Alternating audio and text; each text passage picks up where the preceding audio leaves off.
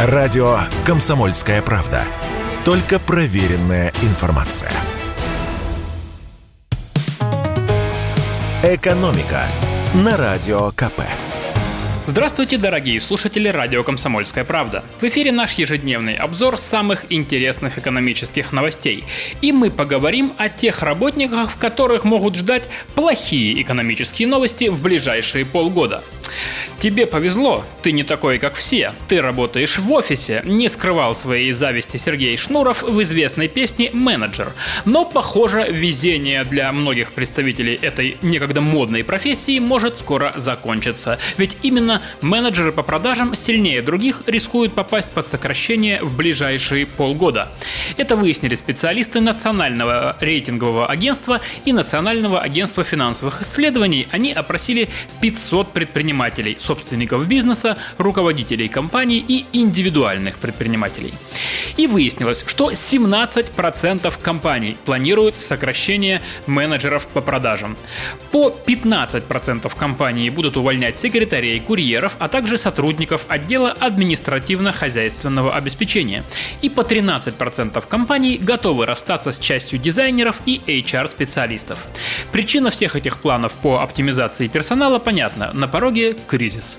Как пояснил нам проректор финансового университета при правительстве России Александр Сафонов, организации, которые сталкиваются с сокращением объема производства товаров и услуг, первым делом начинают экономить на обслуживающем персонале. Это административные работники, те, кто занимается обслуживанием офиса и документооборотом. Однако, если вы менеджер, не спешите посыпать голову пеплом от скрепок. Есть шанс, что на дверь вам все-таки не укажут. По словам нашего эксперта, под сокращение попадут в первую очередь менеджеры в торговых центрах, дилерских автоцентрах, продажах бытовой техники. А вот производственные компании, наоборот, будут набирать менеджеров по продажам в штат. Их главная задача сейчас найти как можно больше покупателей, чтобы бизнес оставался на плаву. И, кстати, не все компании планируют увольнять сотрудников. Многие собираются, наоборот, расширять штат. Возможно, они надеются занять место уходящего из России иностранного бизнеса. Самые востребованные профессии в ближайшие полгода – это инженеры, технологи и рабочие. По 18% компаний планируют набирать таких сотрудников. Также в ближайшие полгода прогнозируют высокий спрос на маркетологов, продуктологов, аналитиков и, ну конечно, айтишников. И, естественно, разве можно в выпуске экономических новостей обойти вниманием вечную тему дефолта – ни дня без разговоров о дефолте. Такой сейчас информационный фон.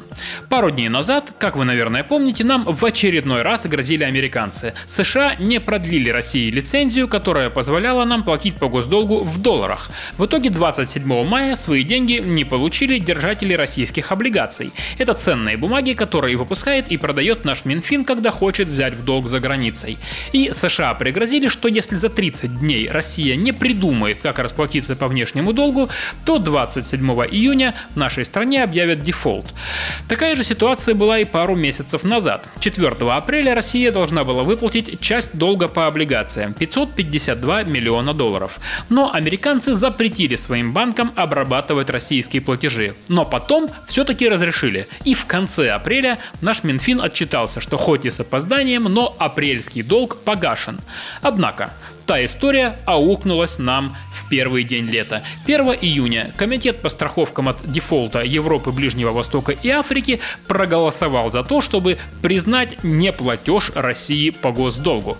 Как выяснилось, еще в мае владельцы российских облигаций попросили объявить нашей стране дефолт, поскольку они не получили от России миллион девятьсот тысяч долларов.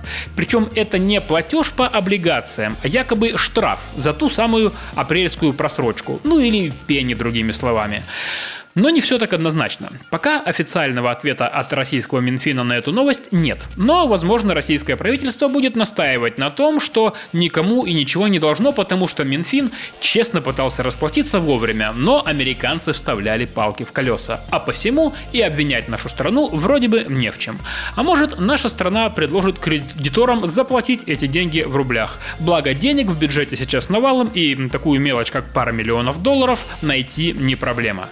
В любом случае, вся эта история пока далека от завершения. 6 июня Комитет по страховкам от дефолта продолжит обсуждать этот вопрос, и кредиторы будут решать, обращаться ли в международные суды. Ближе к этой дате, скорее всего, мы узнаем и позицию российского Минфина. «Экономика» на Радио КП.